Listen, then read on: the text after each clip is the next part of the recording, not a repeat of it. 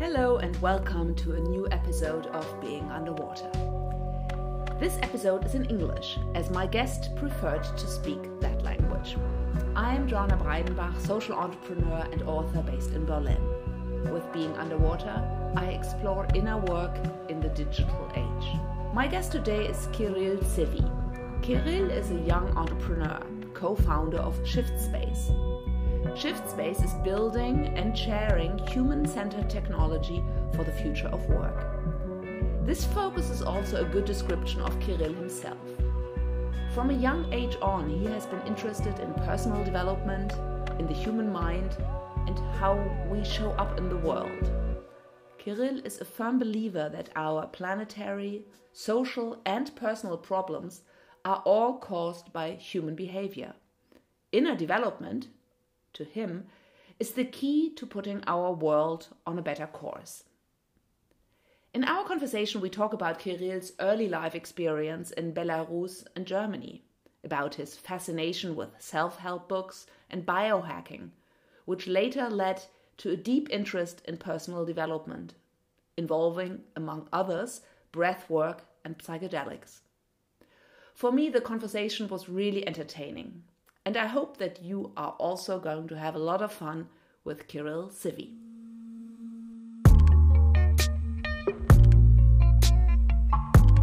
Okay, no. okay, okay. Well, let's start again. Okay, this You is had fun. me. Okay, okay, okay, okay. okay, so hello and welcome to Being Underwater. Uh, we are already giggling here because uh, I uh, already started um, the first introduction of today's guest, Kirill Civi, but I started in German, and we had just very spontaneously decided to do this conversation uh, in English.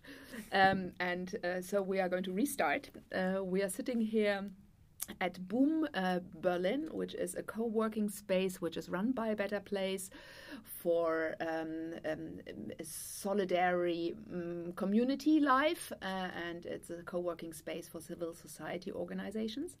And it has a speciality because it has a meditation room.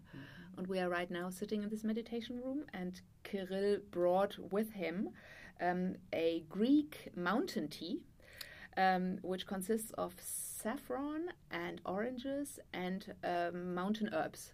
Exactly right. Okay, and it was harvested uh, with Mount Olympus uh, inside. Yes, exactly. the view was, was perfect. So I hope But- you enjoyed. But did you harvest No, no, of course. No. I would I would be lying if I would say I harvested myself, but I bought it.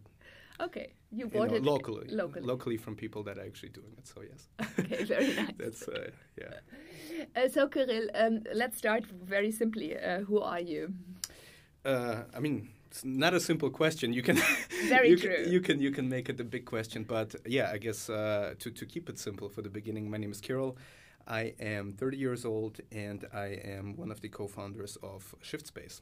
Um, that's a company um, that is very much in the area of inner work and new work, and uh, you know, trying to help people um, just live better, work better, and uh, yeah, do something good for for the society out there.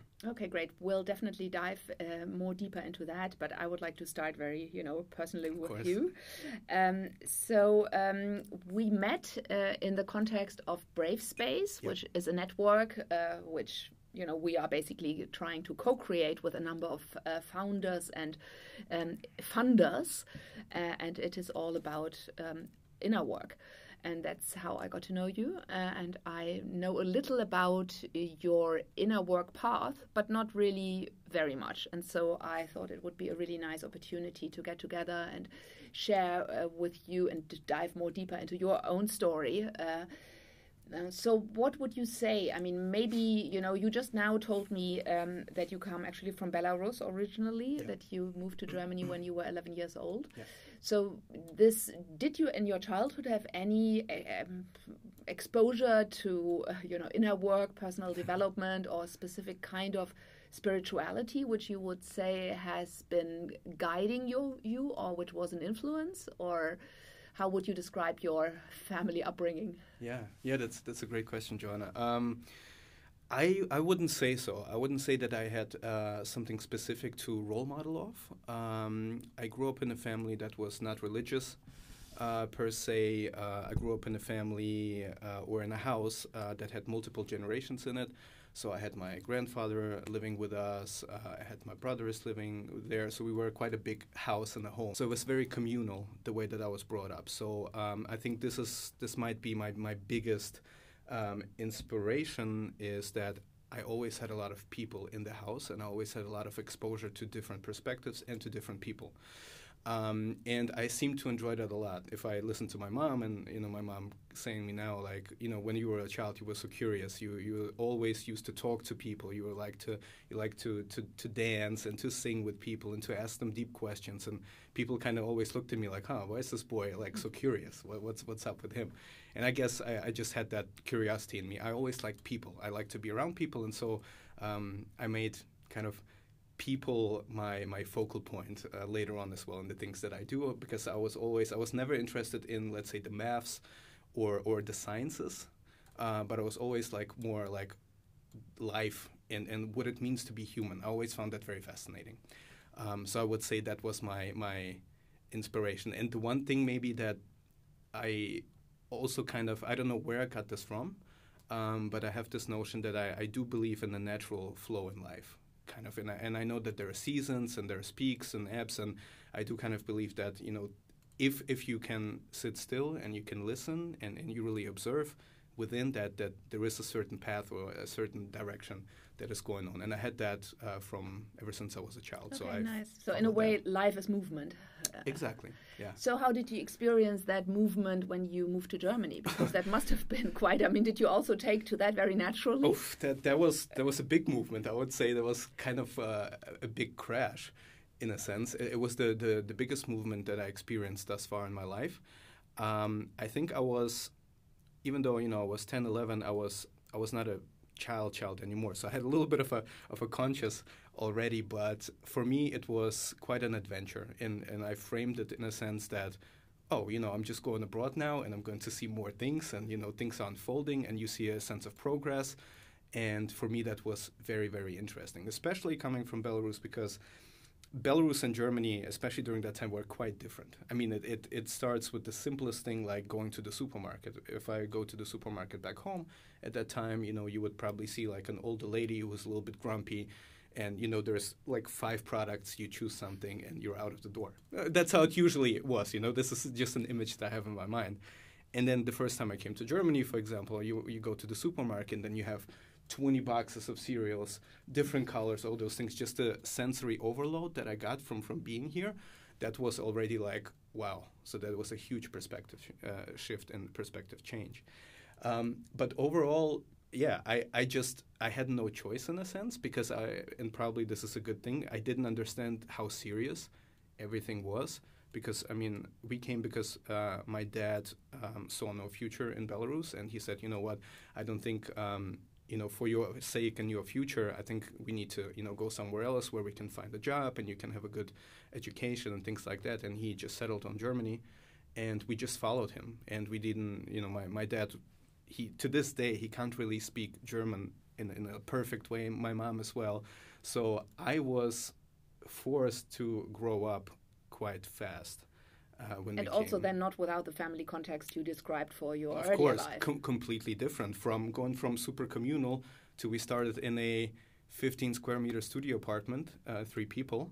Uh, you know, for a while. So that for me, and I used to play outside all the time. We had a garden uh, in Belarus where I grew up. I had I had dogs, I had cats, we had animals and stuff. And now being confined to this little space, uh, there was yeah there was quite a quite a big change. Yeah, whereabouts in Germany did you end in up? Leipzig. In Leipzig. In Leipzig. Yeah, this is this is where where I started, and I also yeah. spent most of my uh, adult time in in Leipzig as well. Okay, right. Okay, so uh, I understood that you quite early on uh, started to be interested in psychological development, personal mm -hmm. development.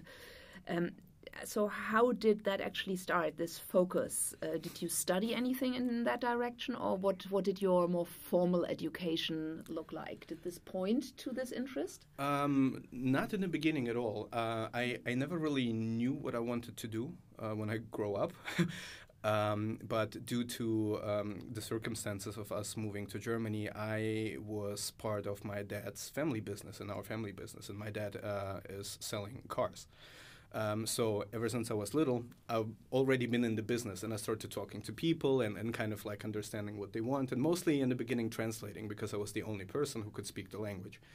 Uh, but there, and I, and I hate, you know, sales and, and selling and things like that. But I found it also reframed it for myself in a sense that it's interesting to understand the psychology of people. You know, they're coming to you and they want something, and I want to understand what is it that you want, what is it that you're looking for, why do you want this, and maybe point them to another direction. So this, uh, I kind of flipped the script for me to saying like, I, I don't like selling stuff, uh, but it's interesting because you get to talk to people and you understand their psychology a little bit more.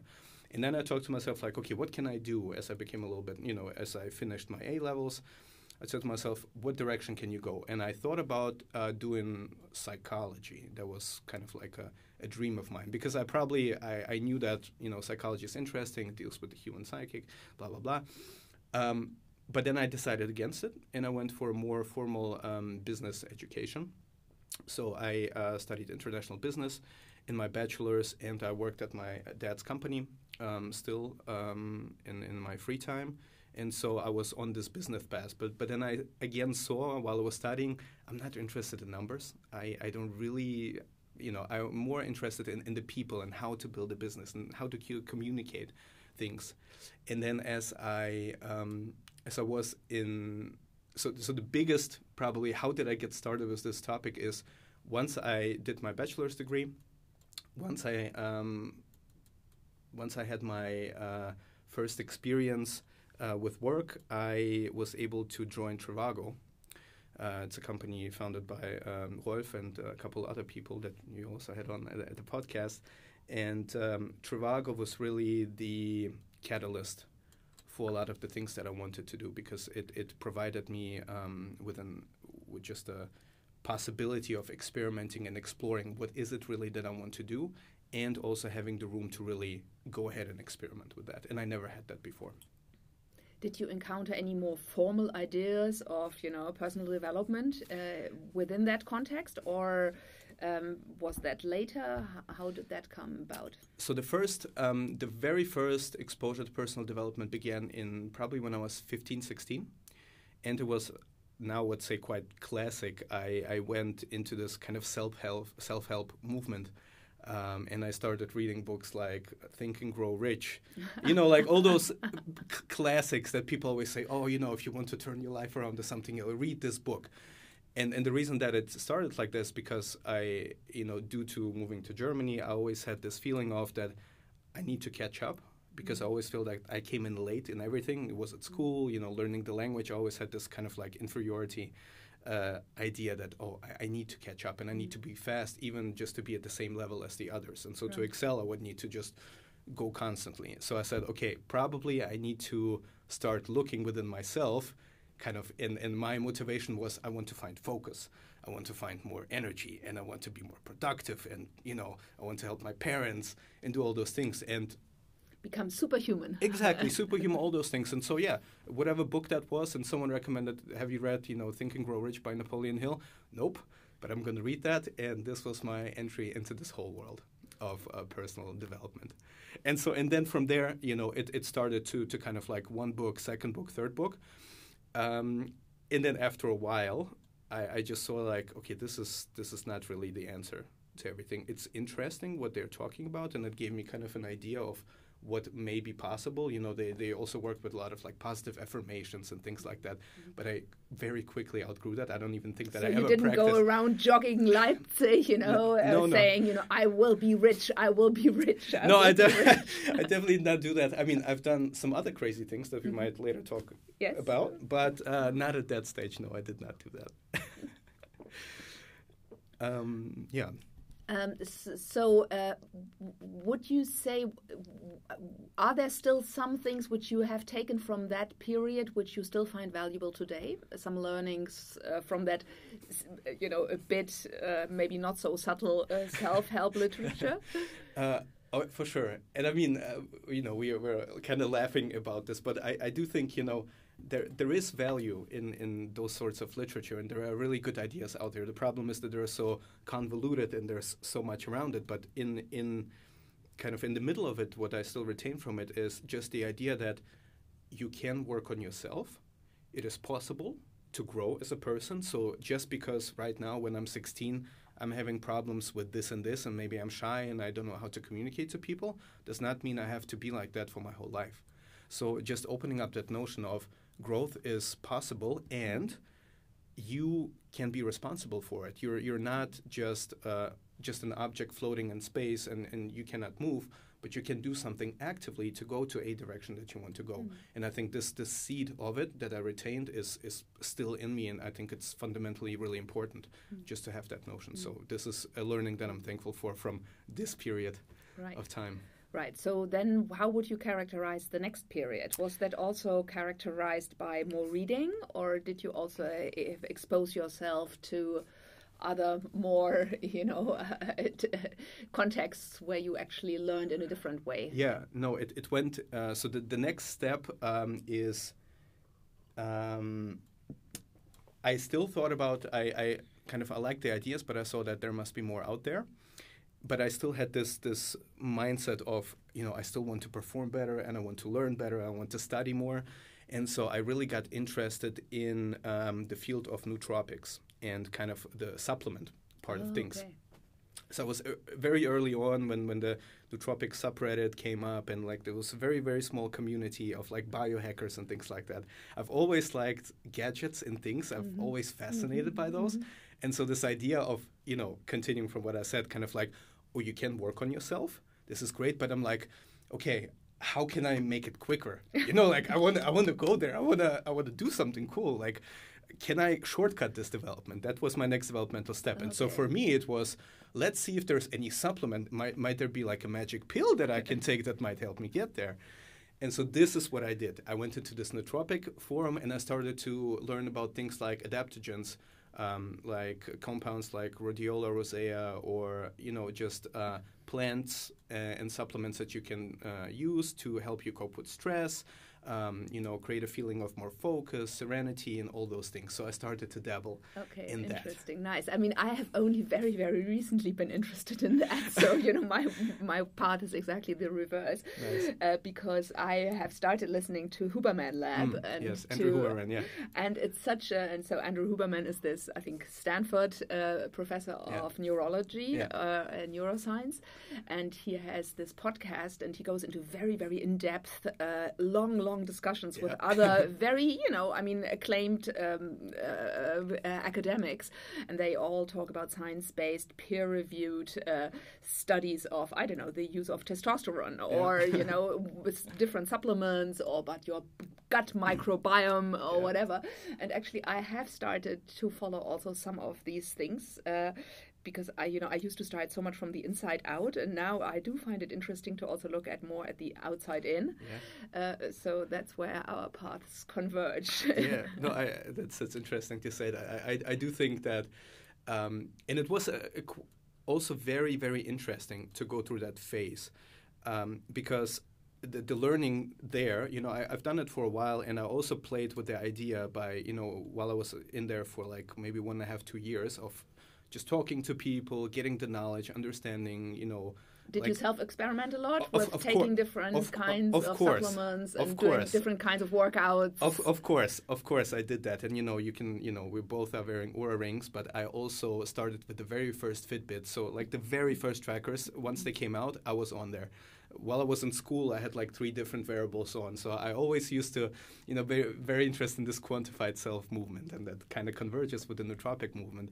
But what I learned there is that mm, it, there are compounds and things that can really help you. Uh, and it, it's it's real and it's really good. But the problem is, if you come with a mindset that I had at that age, is that you just take this magic pill and all your problems will go away, because that that doesn't happen. And so what I learned from that is it's really more about uh, basics again, you know, and everything that I did there, it's always like, oh, but do I actually sleep well to begin with? Maybe my sleep is shit. And for me, it, it, it was like that. Um, my, my sleep wasn't good. I was overweight. Uh, and I had a lot of like health issues that really prevented me from being in my peak, let's say, focused level.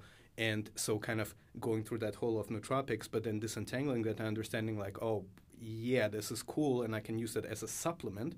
But the core thing is, is, is not about that. The core thing is I need to get my stuff in, in order, you know, all the basics. Mm-hmm. And so this this was uh, a key learning from from that period. Nice, nice. So that uh, but begs the next question. So, what actually did you discover about yourself? Uh, you know that you wanted to take a deeper look at, and how did you do that? Because it's one thing to know that okay, the magic pill isn't going to do the job, but how do you actually then proceed and say, okay, well, maybe there are reasons why I don't sleep well. You know, maybe there are reasons why I am overweight or whatever Yeah. you are saying. Yeah. Um, so it was. Um, there's a lot of things that go into that, but I maybe I can describe the the biggest catalyst um, that that really helped me cross to the next Please. level. Um, and uh, it was the time when I finished my uh, bachelor's, and I was working at my dad's, and it was clear for me that I don't want to take over the family business. And obviously, you know, as as a immigrant uh, here, you know, the family is very small, and of course, my dad would like to to you know have me take over the company. But lucky for me, he was never so set on it that you know I had to do it. He he always gave me the choice, and he would encourage me to you know go into the business more. You can take it over. You can take it to the next level. But he would never push me so much that you know I, I had to do it. I never felt that pressure. So I'm very thankful for him that he did that. But in that, when I decided I'm not going to do that, it was my real first crisis, in a sense, uh, where I felt like, what are you going to do now? I don't know because you know I, I only know what it is to, to work with my dad. I've, I only know what it's like to be in a family business and to really hustle and do all those things. I don't know how what else to do. I feel in my soul that I'm I'm probably am more talented and more capable to do other things, and I have dreams and aspirations, but I've never been able to to see that it's possible for me. And the the point where a lot of things really switched for me is um, in in this time where where I was going through this phase of I don't know what to do. Should I study master? Should I go somewhere? I met someone um, who at that time that was in 2015 who um, was working um, with refugees. And when the refugee crisis um, started in 2015 he uh, was coordinating a lot of the um, kind of refugee centers and, and just helping people and, and trying to organize an effort to to integrate the people. And I met him at a I don't know it was a random party or some event. And we got to talk and uh, we uh, we, we bonded over kind of like this personal development thing, uh, you know, and started to talk about. He's like, oh, like, how do you know those ideas? And you know, why are you, why do you know about this? You know, you're so young still. Mm-hmm. And I'm like, yeah, you know, blah blah blah, this story. And he's like, so what are you doing right now? And I'm like, you know what? I'm actually lost. I, I have no idea what I should be doing. I'm completely lost. And he's like, so why don't you? Come down, just give me an address. Why don't you come down here, visit me in one of the refugee camps, and, and see if that's something that you would like to be doing? And I just took the card and I said yes, but I had no idea what this was all about. And so I then I came home. I wake up the next morning. I look at the card and I'm like, "What am I supposed? I'm like, what? What do you mean, ref? I, I don't need like what? Yeah, okay, fine." I call him up. I'm like, "Hey, remember, I'm like the guy from the party because I didn't even know that he would be there." He's like, "Oh yeah, yeah just come down." So I went to this refugee camp, and this was the pivotal moment for me. So what he was offering to me is to start working there, uh, and kind of help manage and you know just just create a good experience for the people and, and because he just needed people um, that would like to, to help. And in the end i said yes. So what i started doing is i started working at this refugee camp in leipzig uh, and i did this for four months and it was really like work in, in the field. So i was mm. i was just there doing everything from cleaning toilets to doing the reception to managing what people go into what room together to organizing supplies, really everything. And that for me opened up so much because for the first time, a I I saw people come in that, that have lost everything, tragic stories on, on a daily basis, on an hourly basis. Uh, I saw what kind of uh, what happens if you neglect people, what happens when people are dealing with trauma, uh, and and kind of in what direction can go to to violence, to just deep depression. And I was just bombarded with that every day because I was trying to help the people there. And that that opened up, and I've I've never experienced. I mean, even though I'm an immigrant myself, and you know we didn't have much in the beginning and things, I'm, I was still very privileged and and you know to have my parents and a roof So I, I was like, I thought I had it hard, you know, while, while I was growing up. But then while seeing the people there, I was like, oh my gosh, like, holy shit, you're so privileged. There's like so many things that you should be thankful for. And then it just triggered like, a, yeah, like, okay, maybe I'm not that lost. Maybe it's not all that bad. Maybe I don't need to reach this insane level of hustle and I don't need to be in this rat race because I'm already so far ahead of everyone. Maybe I should kind of step back and, and help people, you know, and maybe just in, in the help of it, maybe something will come out. And this is what Mm-hmm. happened to me kind of in, in the work with the people by helping others. It, it started to show me kind of the things where I was insecure about, the things where I was privileged about, some things that I was maybe missing myself, that, Mm. that really just cracked me open in a sense. And a lot of the topics just arose. Wow, I mean, I think that sounds very beautiful because it seems as if you know you really touched a deep point of humanity in yourself uh, through you know working with other people who were stripped down to Yeah. the essentials, and that that in a way you know really s- just touched something which really enlarged your understanding of yourself and the world, you know, and that you know suddenly you become you become aware of you know essentials and and Yeah. what to prioritize and you know what is important and what not so so i can really sense that yeah Yeah. yeah And I mean, to, to further that point, you know, how like how I started to do that work and what really helped me there is, and I was overwhelmed at that point. I, I never had exposure um, to to that, and I think at, at that point, like everyone was overwhelmed, even you know the government, and you know being able to see how the government treats uh, this whole journey of refugees and all those things. I could just see no one has a clue what they're doing. People are trying their best, but in a sense, systemically, things are very broken.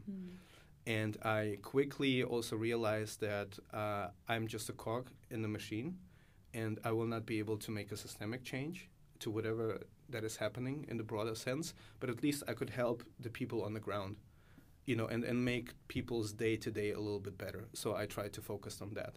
But the problem is, I started to, to get burnt out essentially.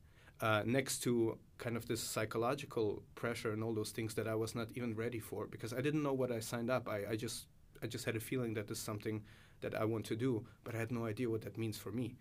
So I was just overwhelmed. I couldn't sleep well. It was also, um, you know, you worked day shifts and night shifts. So I also used to work like 8 to 8, 8 in the evening, 8 to the morning for three days straight. I never done shift work in my entire life. And so the combination of the psychological pressure, the physiological pressure, uh, was just too much for me. I started getting sick, and this is already like three, four weeks in. I started to getting sick all the time. Uh, I couldn't get out of bed. My mood was super low, and I was just starting to think to myself, like, how are you going to help people? And this is then what drove me to, to my next level of my development, and it was uh, embodiment practices. And uh, a topic that you already also touched in your previous podcast is I started or I found the Wim Hof breathing method. And I found it out of desperation because I, I said, I was asking the, the, the, the nootropics group in, in Reddit, I'm like, I'm getting sick. I don't know what to do. I, I'm doing this. And people were, you know, giving me like advice on what drugs to take, you know, what substances to take. And I'm like, I don't need, like, I don't think that's the answer. And then someone said, Have you ever tried breathing techniques? And I'm like, no. I mean, I, I- I know how to breathe, I thought. uh, but I never thought about it as kind of like a, a release mechanism. And I just started Googling and I found Wim Hof because Wim Hof's personal story on how he discovered his breathing technique is also quite a tragic it's one. very tragic i think He- he his lost- wife he lost- uh, exactly, suicide to he suicide, and he wanted to kill himself. In and he, in order to do that, he went into the cold water, and he wanted to freeze to death. Uh, and he went into the cold water, and he felt that no, he's not dying actually, but he's coming alive. So something in him was was happening that he's like, oh my gosh, I'm, I'm you know, I'm feeling better. What what is this? And then he started to dabble, and this is how the how the method uh, started. And and for me, I don't know. And so maybe just for Yeah. those people who don't know what the Wim Hof, the Iceman method is, maybe you describe it briefly. Also, when if you did the training, and I think Yes. you did do the training, Yes. so you know what what that entails. Yes. So uh, the Wim Hof method is basically a uh, controlled hyperventilation um, with a uh, breath retention in the end. And uh, what is broadly happening is by doing the controlled uh, hyperventilation, you create a lot of stress. Uh, in your body, and there's also some chemical changes that are happening, which are um, uh, shutting off your pain receptors a little bit more. And when you do the breath retention in the end, you kind of uh, flush some of the stress hormones that you build up out of your body again. So it's a little bit like a you know muscle gaining exercise. So you give your body in a controlled way a lot of stress, but you also give the body uh, time to kind of cope with that. So you train your ability to withstand stress and and to be become more resilient. Um, and uh, I started doing that. I started doing that. I, I saw a YouTube video, and at that time, Wim Hof wasn't nearly as big as he is now. And he was still, you know, very personal. You can get in touch with him, and there was a very small community still. And uh, yeah, just like watched a YouTube video. He had like a like a very wonky uh, course uh, that I just ripped off for free on the internet, and I just started to do it in my bedroom. I started doing it, started doing it, and I started to feel myself getting better. And I was like, holy shit. So this was only breath, or this was already also with immersion in uh, ice water or cold showers that, that, that went that together. First, first it was the breath, okay. just to understand it. But then, of course, like two, three weeks after it, I started with the cold, and that again unlocked it. It made it way deeper. And uh, then I came into a phase after that for like two, three years where I was obsessed. And this is where I started training with Wim, uh, I started to, you know, go up mountains in shorts, uh, do ice plunges and all those things, and, and that, that really this this was my path to embodiment. This is where I was able to understand my body. This is where I was able to feel, and honestly, still to this day, some of my most peaceful moments that I ever had was when I was, you know, sitting in ice water for like six, seven minutes and just feeling connected to whatever, but coming out of it like a like a trance and being like, oh my gosh, this is amazing. Wow, wow, so interesting. I mean, I, am already pretty proud that I actually do take, uh, you know, after showering warm, you know, in the morning, I every day I do take a cold, ice cold shower, as cold as it gets, but I can only be bad for one minute, you know, so I'm counting one, two, three, and I'm standing there, you know. so I do feel, I know the benefits completely. I mean, I do think it really changes. I mean, I can wake up or I can have like a night which where I'm slightly worried worried, you know, or where there's something overcast, I feel I'm not really in my more pure energy. Mm-hmm. And then when I do get up and when I do take this one minute of cold shower, I really do feel that it's uh, it, there's another switch is turned on, yeah. uh, and uh, really the, the, the, my state of you know emotional uh, being um, is different and yeah. very positive. Uh, yeah. So I mean, I, in that I can really s- see what you are talking about. At the same time, to do that for you know ex- longer periods of time is still for me very you know hard to just think about. Yeah, I, I feel you, and I. I have to say, like now, I, I don't do it mm. uh, as much. I, I don't do a lot of cold exposure right now. I still have a good breathing routine, uh, but I stepped away from the cold exposure uh, just because at the current time my body just it just doesn't feel right. Um, so this is something that I don't do anymore, and I think uh, this is also an important learning overall. Is that you know to listen to your body, and then because the body gives you a lot of signals what you really need and what you what is good for it. And uh, currently, right now, the cold exposure is a little bit too harsh.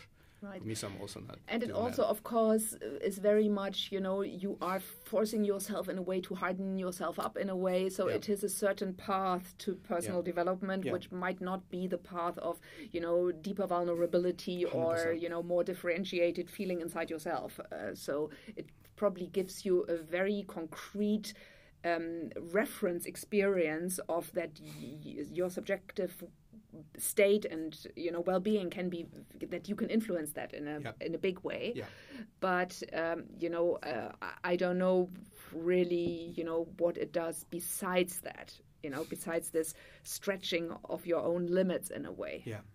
I I also don't know what it would do singularly if I would only do that because I mean the journey also continued. Okay, please go ahead. Go ahead. By the way, the uh, mountain tea is really delicious. Thank you. I appreciate that you like it. Um, so yeah, th- that was you know I think the Wim Hof was very important for for for that exact reason is that uh, for the first time I was I was now feeling this thesis that I, I read in you know Think and Grow Rich and things like that that you do have a, a control over yourself and I really felt there immediately that kind of mind over matter is real, and that you can do that. And um, after I have done that, and um, it it also if if you any embodiment practice, if you do it long enough, be it yoga, be it breathing, super powerful. I think it will lead you also to and, and show you kind of where you need to grow. Uh, because we, we do tend to hold a lot of traumas and things in our body and repress it. And for me, that's definitely the case. And I still have, you know, some some parts of the body where I do feel when I get stressed that, you know, it, it is located there. So it's still an ongoing topic for me. I'm not an expert by it, but for the first time, I was able to to kind of feel that. And through that breathing experience and through contact with Wim and, and talking to him and then you know other coaches and, and just people, um, the next level of my development was then really about going into more like the psychedelic uh, direction. Um, because I had a feeling that okay, there there are things in me and, and, and topics that I, I, I can't express or I have trouble talking about, and I feel that they are somewhere within me.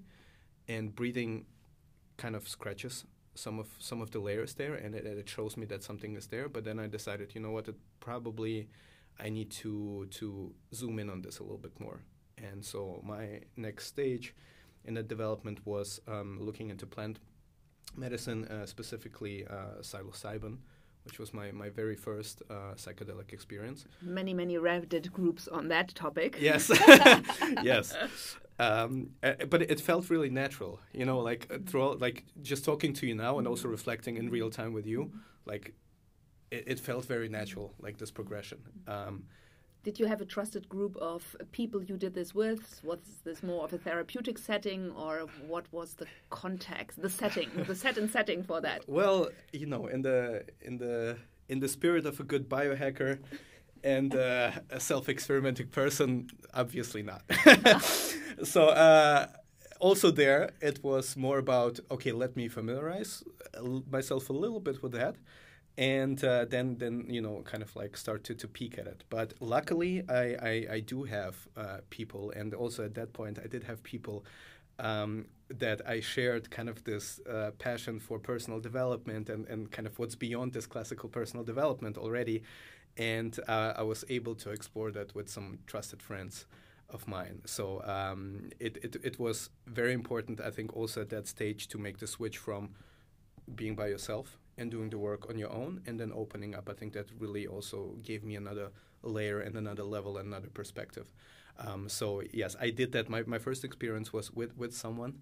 I'm not gonna name drop or, or out anyone, um, but um, yeah, it was um, it was a great experience. I had no idea what to expect. I obviously read a couple of reports of what to expect from it, most of them seemed rather positive. I was obviously very scared of the whole ego death concept and, and bad trips and things like that. But I thought to myself, you know, um, I, I, think um, I understand what I'm getting myself into, and uh, the, the goal was always to use it in a more therapeutical way. Uh, so I was never it was never like the hedonistic aspect of it, like oh I want to trip and party. And, right. mm-hmm. I'm not, not not that type of person. So I was always kind of like, you know, how can it really help me unlock something, or you know, help me just be a better human? And uh, yeah, the first experience was uh, was great. It's it's really catapulted me into another dimension. I was I was able to really detach from my body and uh, start to get glimpses of okay, you, you, you are part of a world which is connected and I am connected to this tree, and I'm connected to this person, and I'm connected to everyone, and everything is breathing, and we are exchanging energies. And if I hurt something here, it will, you know, subsequently come back to me, uh, regardless of how far away in the world it is. And that was quite a profound insight. Um, and the interesting thing is that I don't know whether you would agree, but this the kind of insight comes in such a different way than if you you know experience something oh. cognitively. It oh, really is so real realer than real no? It does have this quality of being truer than what you very normally take to be reality. Yeah beautifully described because i wouldn't even know how to describe that because i, I think it's you, you, need to to feel it. And how, how wim hof always says and a couple of things that he says always stick with me he's like feeling is understanding you know? So so really feeling it and and doing something and feel it in, in your body is enough proof that that that something is is true, you know, because a lot of people always give him or gave him hard times about like, oh, scientific and rational minds coming in, but does it really help you? But he always said, you know what, experience it for yourself and then you'll know the answer. So, yeah, sticking to that ethos, it, it, it is a different way that cannot be explained by a rational mind. It's, Yeah. it's really it's so full. crazy, you know, that we learn always the other way around. No, that Yeah. in society we have lined up one learning experience of the other, and it always mostly starts with cognitive learning, Yeah. and it's just not at all, you know, experiential. Mhm. Yeah. So yeah, that that was my, my first experience, and it was still um, I didn't go super overboard by it. I just wanted to get a taste and, and, and really open up a lot of things to me. Um, and I would say the I had a couple of other experiences, but the biggest one that really had a, a, a lasting impact on me was at Burning Man. I was able to, to visit Burning Man, and for, for those who don't know what Burning Man is, Burning Man is a festival in the U.S. in Nevada. It's where 70 to 80,000 people come together and they co-create a uh, temporary city together, which runs kind of on a, on a gifting economy. And you bring everything. You bring energy, you bring water, and you conserve water, and it's like self-sustained.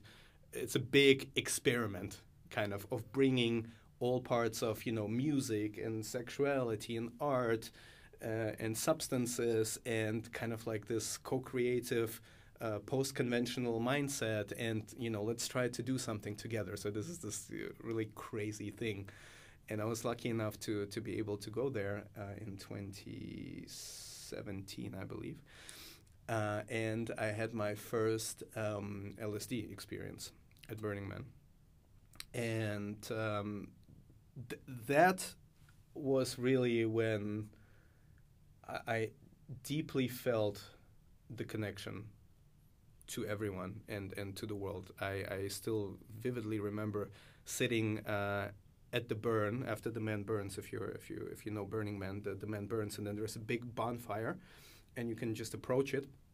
And I was just sitting there um, on on on the substance, and for it's also something that I cannot explain, but I was able to to feel energies of people, feel the vibe, what was going on. I was kind of able to zoom out and get on different perspectives and all those things and feel the earth and also like the sadness and the destruction of it.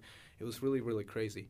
And uh, that experience, plus, of course, all the craziness that happens in Burning Man, because that's that's just insane what happens there. But also to be able to, you know, explore your sexuality, explore music, explore breathing, uh, you know, all those things together in this one week um, really when I came back, I was like, okay, yeah, the, the, this this just opened up so many many more questions than answers, first and foremost. But it also gave me hope um, that, you know, again, you, you can work on those things, and uh, the way through those things is is to to experience them, and that taught me of you need to feel fully, whether it's grief, whether it's intense joy regardless what it is, you cannot shut off the emotions. And in order to come to this other growth edge and, and go to this next level, if you want to say, you need to feel fully through it. And so that, that gave me then the courage of uh, going to the next stage of my development, so to say. And this is more the inner work aspect and, and really then understanding like, okay, what where's this all going? What does it mean? How can I become someone that I glimpsed in that trip at Burning Man, someone who is you know very kind and understanding and inclusive, and you know all those things, all those positive qualities that that were brought up to me, and all these positive experiences. How can I cultivate some of that in my day-to-day life? How am I able to do that? So so that was the trigger um, that set me off to explore, Nice. you know, the inner work topics. So, what were the approaches you have been exploring since, Uh, it's or the most meaningful, if there are very many? yeah uh, uh, everything that i've been exploring so far so still embodiment uh, i think i uh, my breathing uh, routine is, is very very important to me Do you do that daily?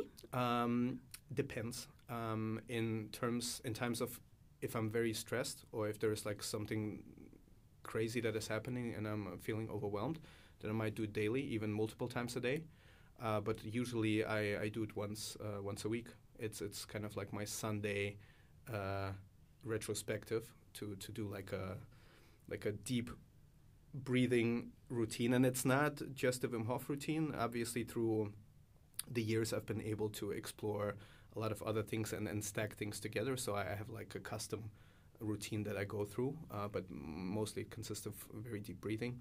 Um, that really helps me kind of uh, just uh, kind of like restart the week, kind of like just everything that needs to come out. You know, if I need to cry or if I need to do something, it will come out automatically, and then I feel like I'm okay. I'm ready for the week and I'm ready to embrace whatever is coming. Um, so this is what I'm doing. I started, um, always been doing it, but still doing it to this day is journaling. It's a, it's a, I would say that's my centerpiece of, of my development, and I, I have to confess I'm not a perfect journaling person, so I don't have a nice, you know, leather notebook where I just write all my thoughts down. I'm, I'm very chaotic and, and messy by nature. So I have my phone, uh, I do text, uh, but I also do voice recordings. Uh, I use a lot of post-its, a lot of post-its. So I have random thoughts scattered and you know all on my walls at home. Uh, but I just like to get things out. That, that's that's really helpful for me. So, would you have a routine in if if you've experienced something, for example, that you would then take a moment to you know reflect on that while journaling, or how does that practice integrate into your daily flow? Yeah, it's also.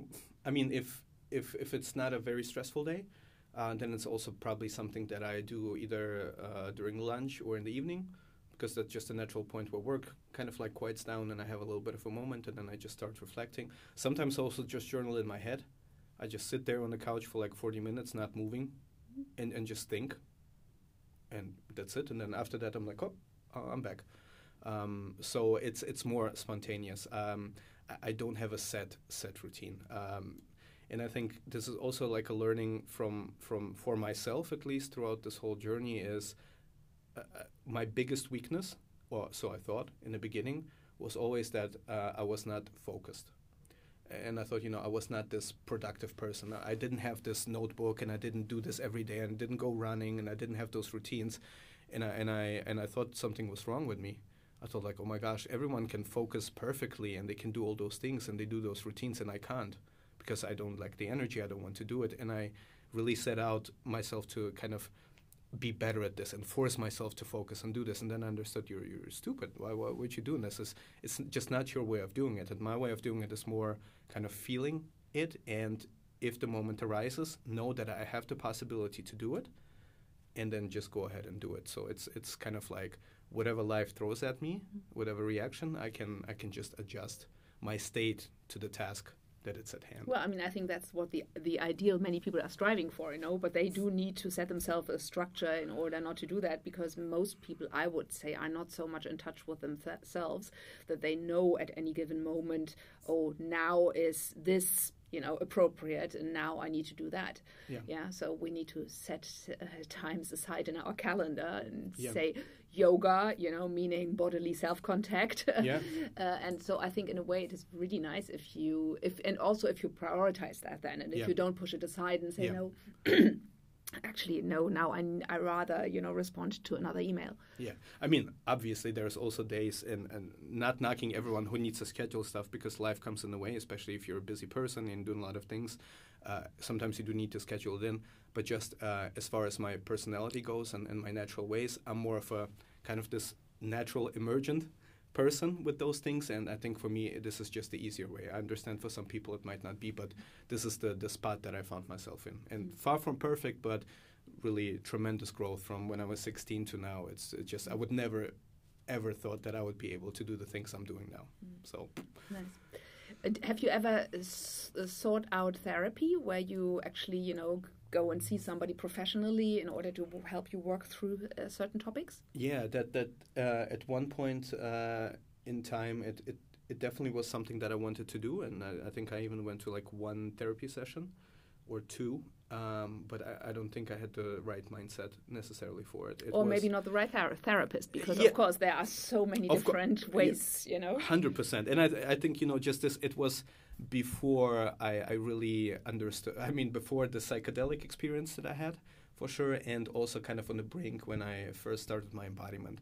Um, so it it I, I found it really interesting and it was really helpful, but then it just it, it just naturally kind of didn't work and I, I forgot about it.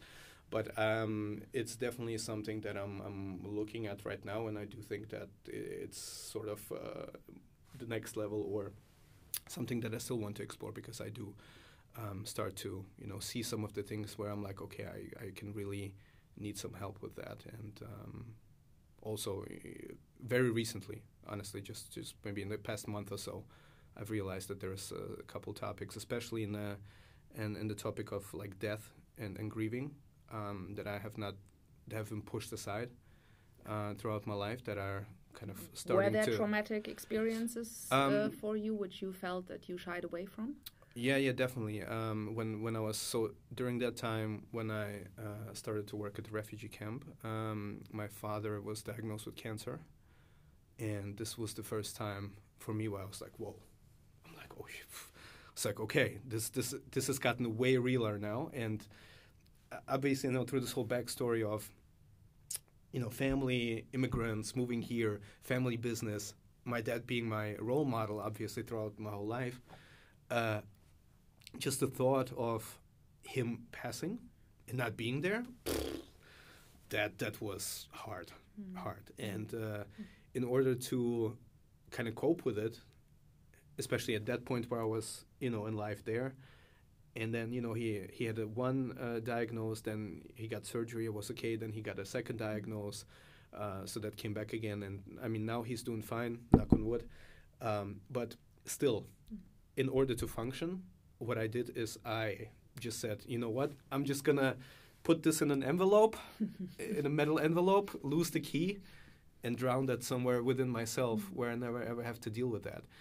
And uh, you know, through the inner work and you know all the psychedelic experience, all all the experience that I had, um, it really, you know, I started to feel the weight of that. I'm like, oh, like there, there is something in me that that I don't want to talk about, but it's in me, and uh, yeah, just recently i'm like i said like a month or so ago i, I started to even uh, entertain this idea and being able to talk to you for example about that. Before that i wouldn't even be able to tell you about that without like breaking into tears. I mean talking about it now still makes me very emotional but i didn't even have that capacity. So i slowly worked myself up and now i feel like i, I would like to get some help uh, in that.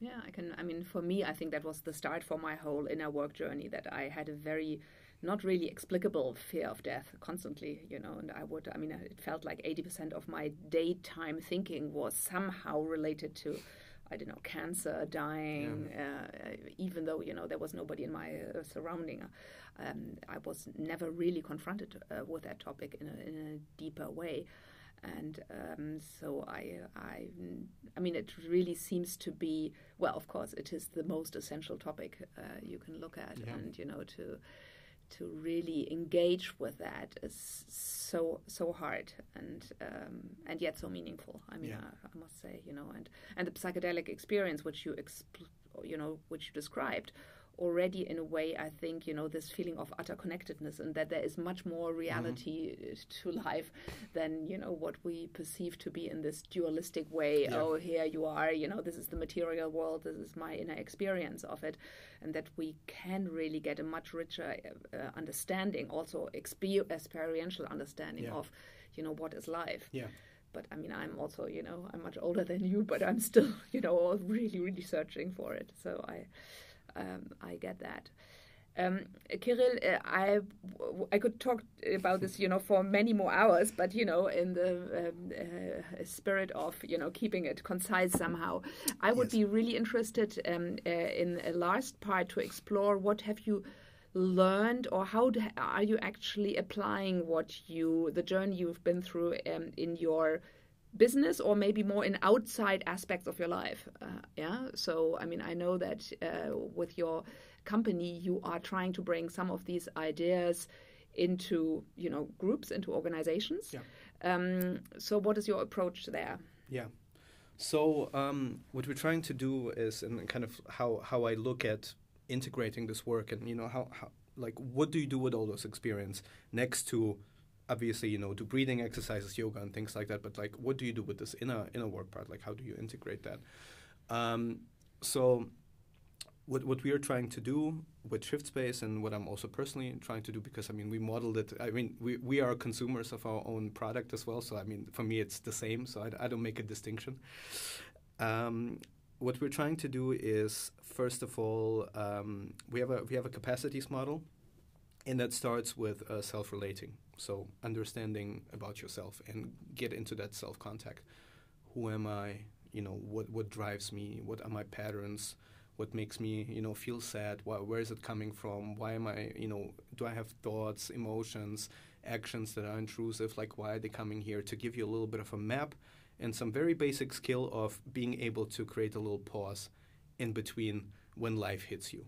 And I think, and I mean, obviously, the work that you've done um, with Bettina, all this, I mean, we're very close, I think, in, in, in those ideas. But it, it, really starts with, with um, self development. And there, one of the core skills is really, uh, you know, embodiment is a big one for us because we do think that embodiment is underrepresented and not embodiment like in this very you know some people when you say embodiment practices they, they find it like very cringe they're like uh, what am i supposed to do like sit in the lotus now and have a meeting it's not about that it's more about you know doing a little bit maybe like a breath exercise and maybe just do a quick check-in before you go to this meeting. Take like 30 seconds to just say how do you feel? Like what is showing up to you right now? So really starting with the basics going into much more advanced stuff uh, which is more like self-exploratory uh, some you know guided meditations to just try to explore you know do you have feelings of you know stuckness somewhere in your body? You know where do you feel positive markers?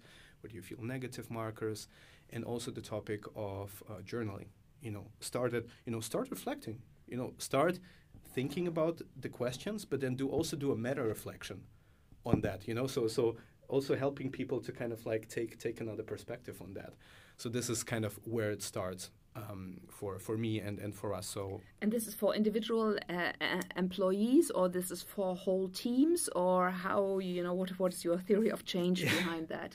Yeah. Um, so uh, it is for for individuals. Um, and teams can also do it, but uh, the program that we have right now and the things that we teach is uh, specifically for individuals.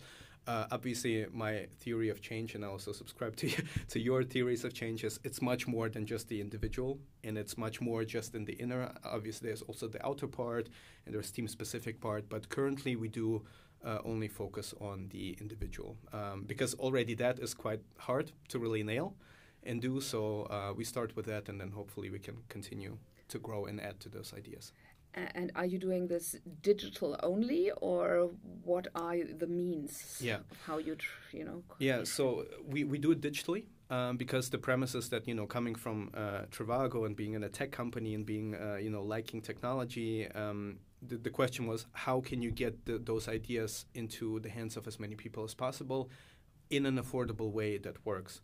And I've, uh, at Trivago, I have been fortunate to experiment a lot with um, kind of productivity and focus. And, uh, you know, I, I, created the Flow Lab, it's completely maybe separate topic, but I've, I've been able to play with some of my colleagues in, you know, how can you take those ideas that are really hard to implement and how can you make them available in a digital form that really works.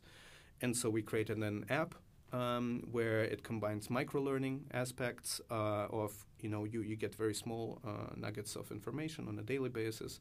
Uh, you can decide how much you want to consume, but it's very actionable. It's not really about theory. There is a, a small amount of theory to get you going, but it's all about experiencing. We want you to, to experience, we want you to implement those things. And so we have that as a platform. Um, then you, we have coaches uh, in our company, and uh, throughout your whole journey, you can uh, chat with a coach. So when you get stuck or when you want to get some feedback on your reflections or on your meta reflections, there's a real human coach giving you feedback as well, so you have another perspective there. And it's a, it's a blended learning format, so we also have live Zoom sessions to complement that. So it's you know Zoom now because you know COVID and things like that just make sense.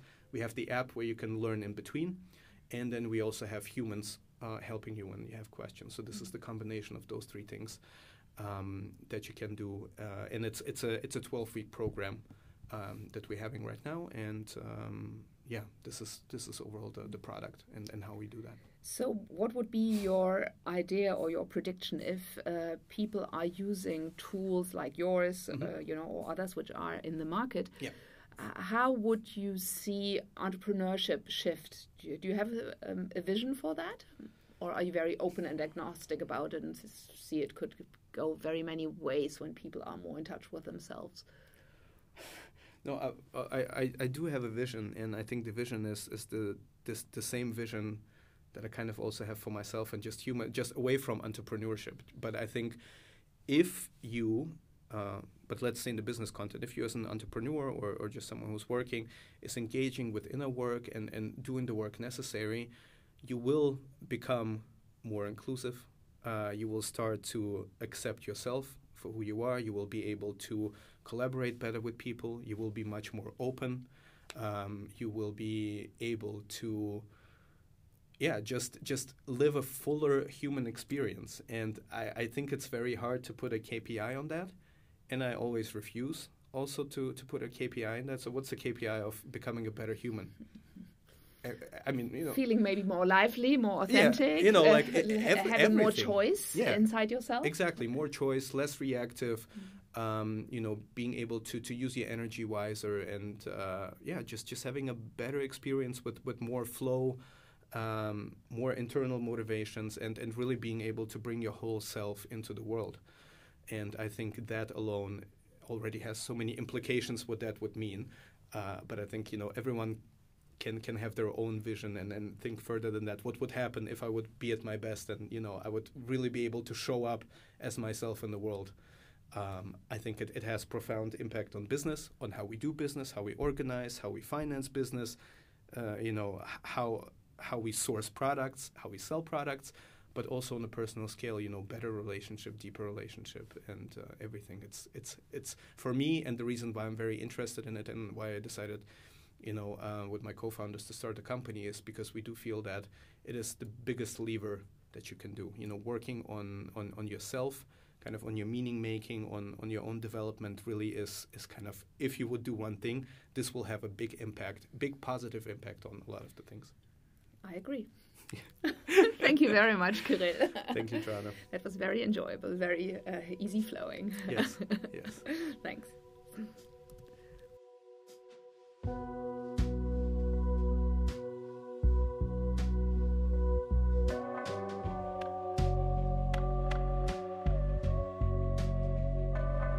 Being Underwater is created in collaboration between myself, Joana Breidenbach, and edited by Sienna Powers. The music is produced by Angus Sewell McCann and Vincent Augustus. If you like this episode, please remember to subscribe, rate, and review wherever you get your podcasts. You can also check out our website at joanabreidenbach.de.